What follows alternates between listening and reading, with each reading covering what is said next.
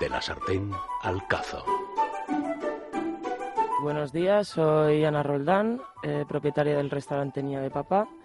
Y antes de montarme mi propio restaurante, estuve estudiando en la escuela de Luis Irizar, en el País Vasco, trabajando con los mejores cocineros, tanto Arzac, Martín Berasategui, Subijana. Llegué del País Vasco a Madrid, empecé a trabajar en el restaurante Goice Cocabi, de Goice Cocabi pasé de Fábula y ya pues me metí a mi propio negocio junto con mi padre y mi hermano y nada, llevamos un añito en la calle Alcalde Seide de Baranda número 63 y poco a poco tenemos dos secciones, la barra que son trampantojos, que lo que intentamos es que la gente se divierta a la hora de tapear y en la zona del restaurante una cocina un poco más tradicional pero con una puesta en escena más moderna. Los trampantojos que tenemos y que más salen es el órdago, que es un puro comestible relleno de carrillera estofada.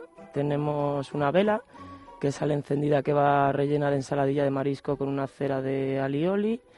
Y por ejemplo un potito de, de boletus que va en un tarro como si fuera un potito de los niños, que va con patata paja, boletus y un huevo escalfado. Os voy a enseñar a preparar unas albóndigas de rabo de toro estofadas que lo primero es guisar el rabo de toro, hacer un guiso con la zanahoria, la cebolla, el puerro bien pochado, una reducción de vino tinto.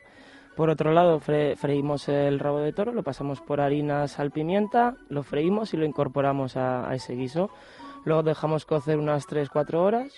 Una vez cocido, depende, si tenemos olla express, pues en media hora, una hora lo tenemos. Eh, una vez cocido, lo desmigamos y hacemos bolitas. Esas bolitas las pasamos por harina, huevo y las freímos. Reservamos las albóndigas. Por otro lado, trituramos la salsa, la colamos, la dejamos reducir si ha quedado muy ligera.